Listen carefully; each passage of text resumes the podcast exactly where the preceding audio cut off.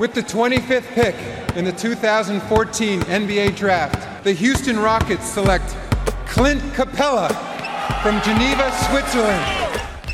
Le 5 majeur. Chaque semaine, c'est 100% Suisse Basket. Game clock now at 5. Malajan, what's he going to do? Feeds it. Dushan Malajan nails the three! Has there been a bigger shot in the history of Swiss basketball? Ice running through his veins. David Pinto, Florian Jass. Bonjour, buongiorno, good morgue, bienvenue à toutes et à tous dans votre talk show basket préféré, le 5 majeur, l'émission qui dit tout haut ce que le monde du basket pense tout bas. Et comme d'habitude, pour m'accompagner et nous amener son expertise basket, il est là, votre consultant Florian Jass. Hello my dear, comment il va?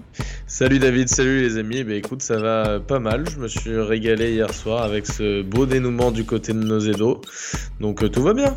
Le 5 majeur présent bien évidemment sur tous les réseaux sociaux et pour ne pas louper une miette de l'actu Swiss Basket et NBA, vous foncez vous abonner si ce n'est pas encore fait à nos différents comptes It's Easy at le 5 majeur. Tout en lettres. Et pour retrouver les anciens épisodes de votre émission préférée, rendez-vous sur toutes les diverses plateformes de podcast.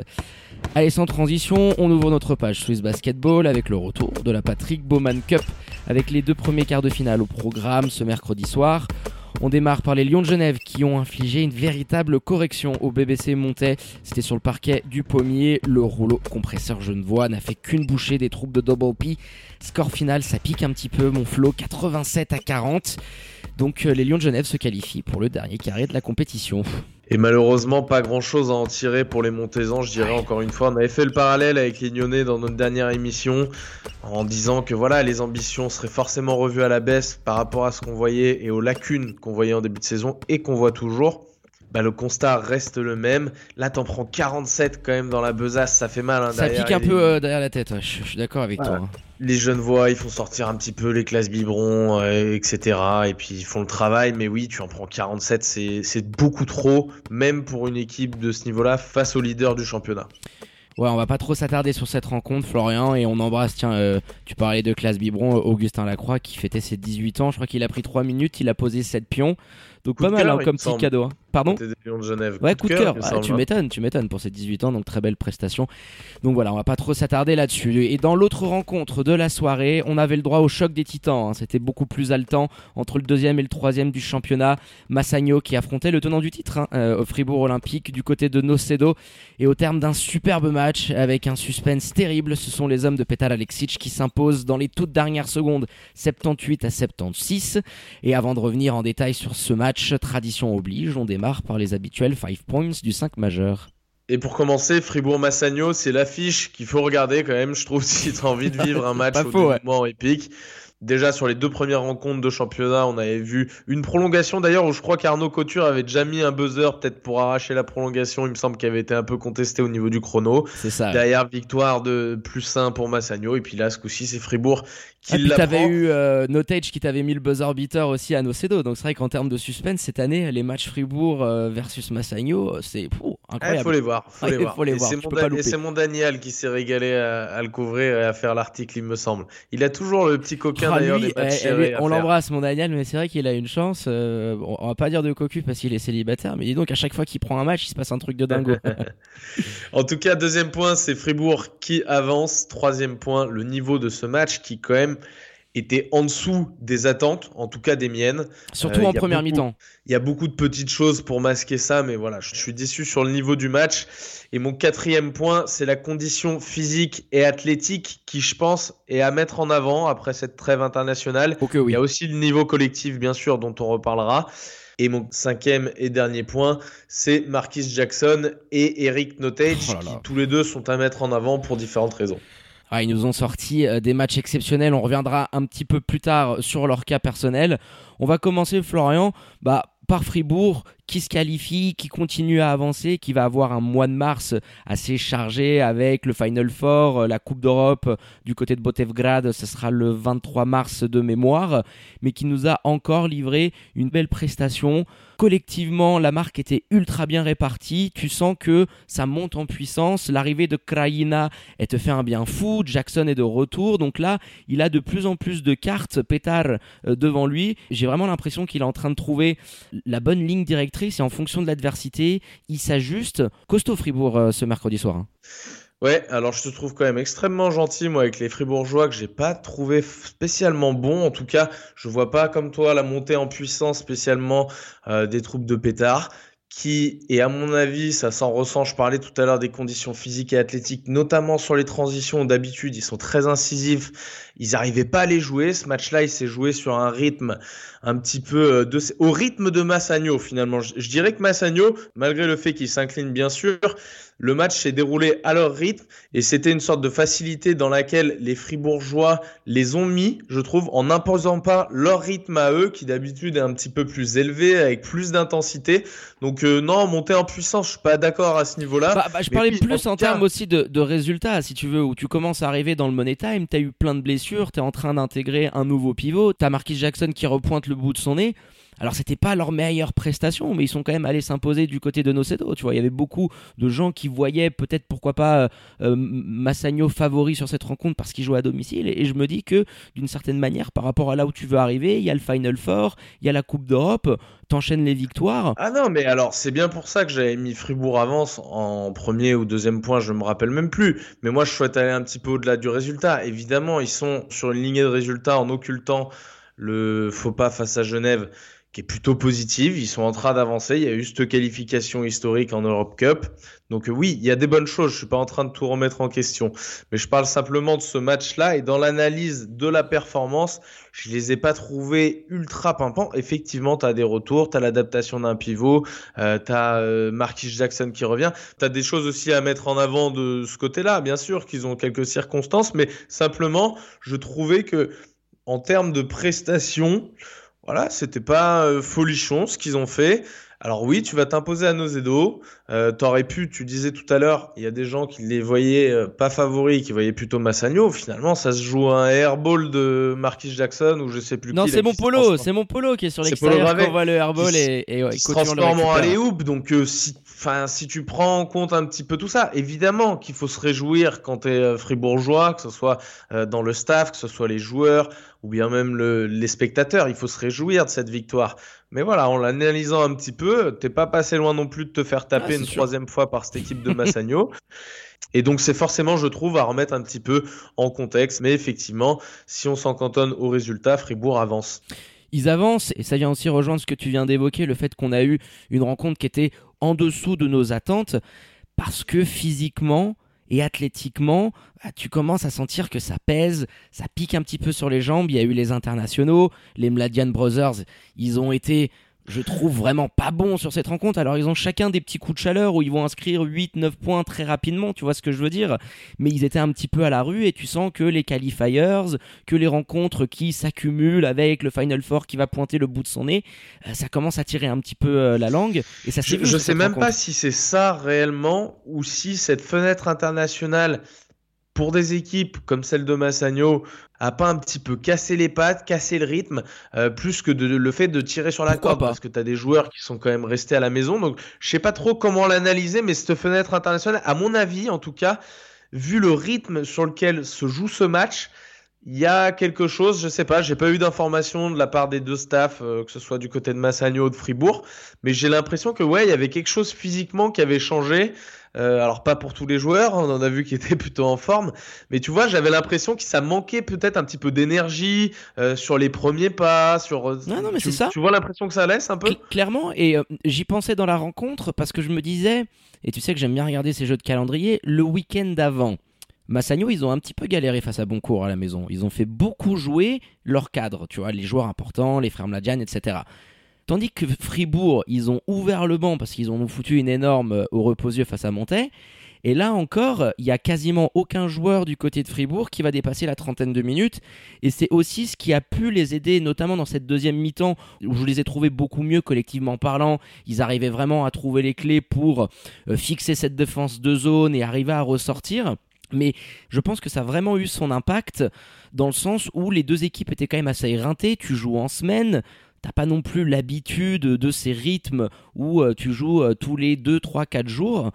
mais ça nous a un petit peu gâché cette rencontre parce qu'il y a eu pas mal de déchets et on n'a pas eu par moment le rythme auquel on aurait pu s'attendre. Tu vois, même sur la deuxième mi-temps, tout à l'heure, tu me disais oui, la première est décevante. Alors c'est sûr que la deuxième est plus euh, excitante à regarder. effectivement, il y a un peu plus de rythme, il y a un peu plus de choses qui se pas passent. pas la panacée non mais plus. Ce qu'on voit, non, tout à fait. et puis ce qu'on voit notamment, je crois, dans le troisième quart avec Fribourg pendant 5-6 minutes dans le bonus, qui va nous faire des fautes sur presque tout terrain, en oh étant dans le bonus et en envoyant, je crois que c'est Boris, Robert Zinn et j'en ai perdu un, peut-être euh, Sean Barnett, il me semble, qui envoie trois joueurs successivement sur la ligne de lancer franc en allant presser tout terrain, même tactiquement, tu vois, là je comprends pas qu'il y ait un ajustement de la part de Pétard. Alors, de l'autre côté, tu pourrais très bien dire, oui, mais attends, il y a eu les trois fois où il les envoie sur les lancers, mais il y a aussi, euh, il les empêche, il y a une remise qui va au-delà des 8 secondes, il y a un retour en zone, enfin, il y a des erreurs des deux côtés. Oh, mon Choukou qui prend 5 euh, secondes de dos au panier, c'est là, elle était absolument terrible.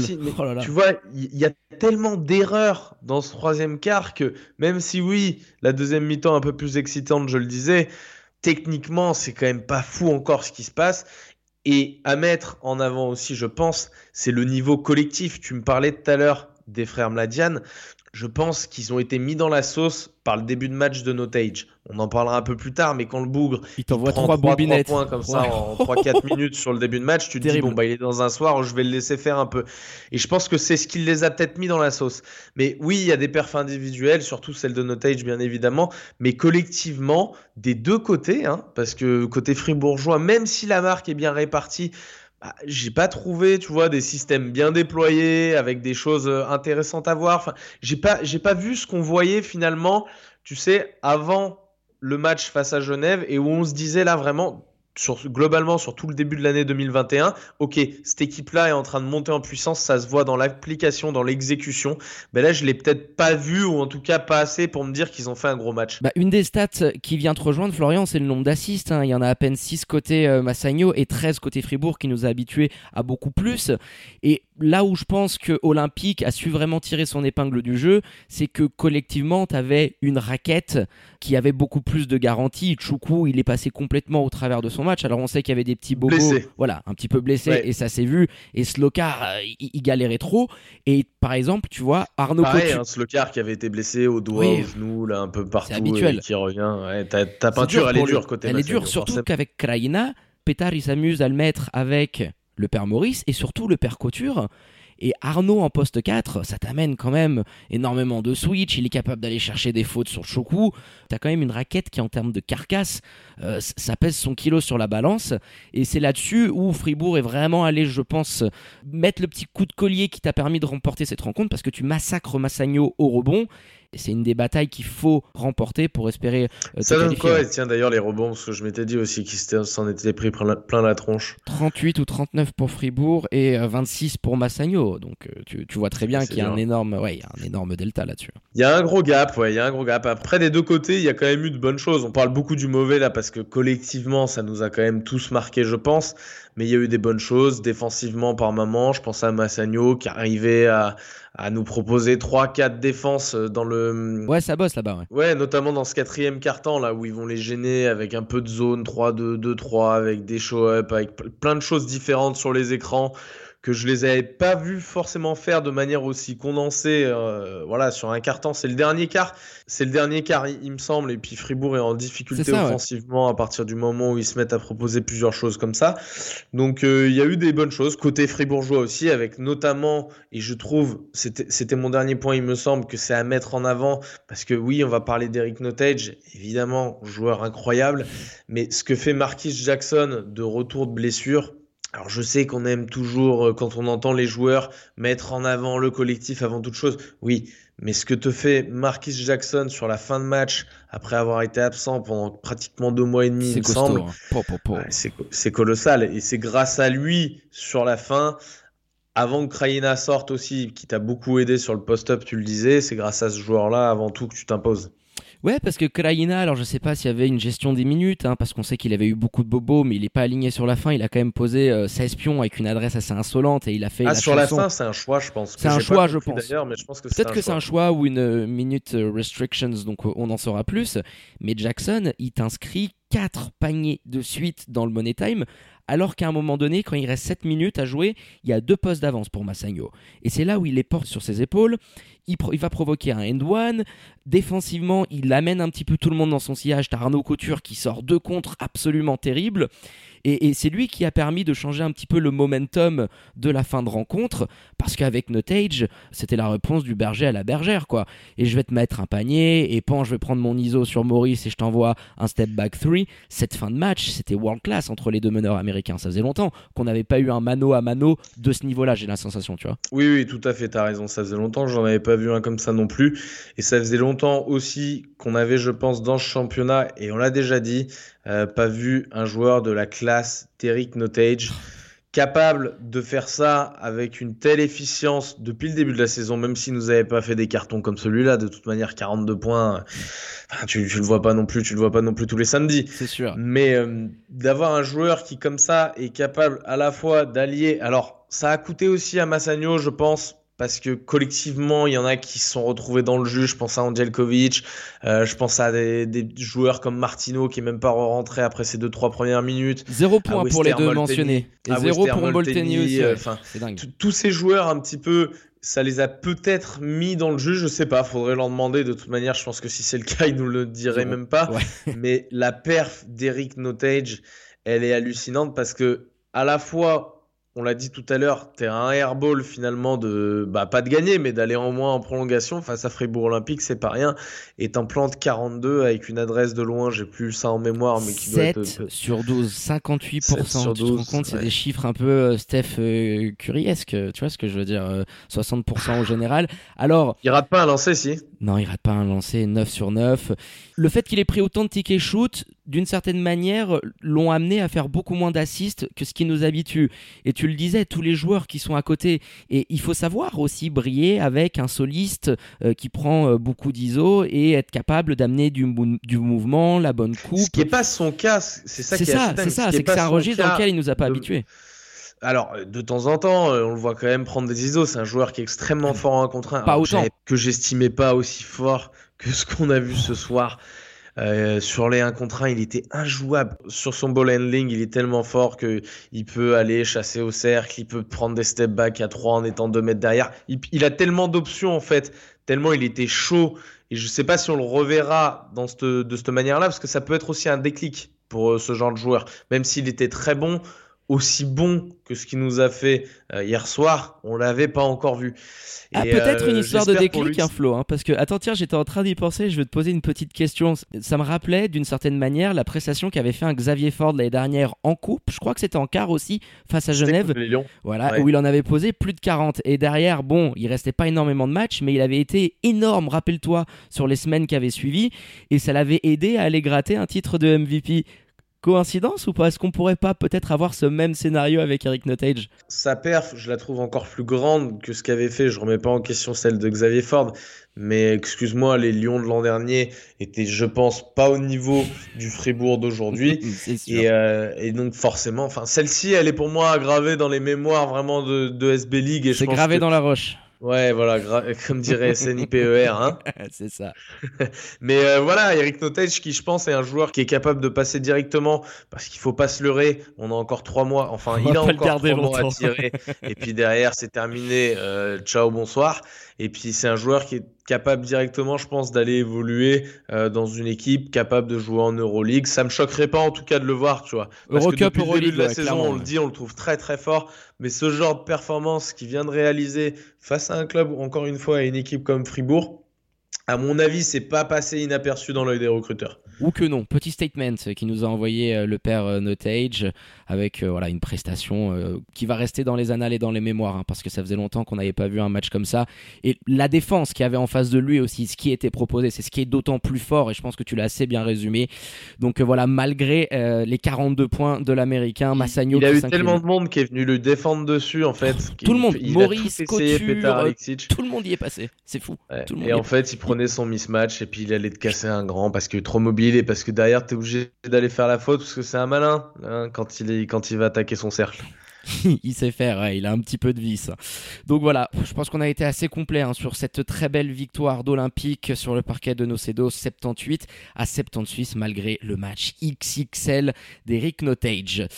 Allez, pour terminer, place à vos agendas. Un rendez-vous mercredi prochain pour connaître les deux derniers qualifiés.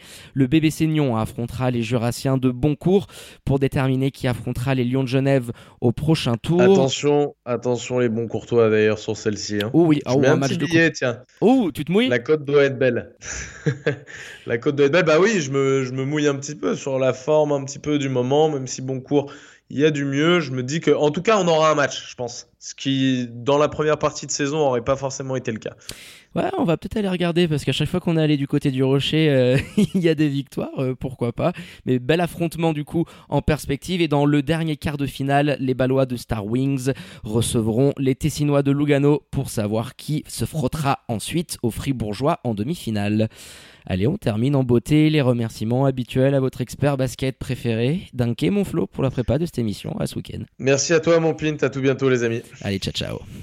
Quant à moi, il ne me reste plus qu'à vous dire de prendre soin de vous. Faites pas trop les foufous, sortez couverts avec le masque et tout ce qu'il s'ensuit. Et bien évidemment, connectez aux réseaux sociaux de l'émission pour ne rien louper de l'actu NBA et Swiss Basket. Hein. J'en profite pour faire une petite alerte teaser avec notre dispositif spécial pour le premier trophée qui va être décerné cette saison, la SBL Cup Woman, avec l'opposition entre Elfic Fribourg et Helios Basket. Restez connectés. Très bonne journée à toutes et à tous. Je vous embrasse et je vous dis à très bientôt pour un nouvel opus du 5 majeur. Ciao ciao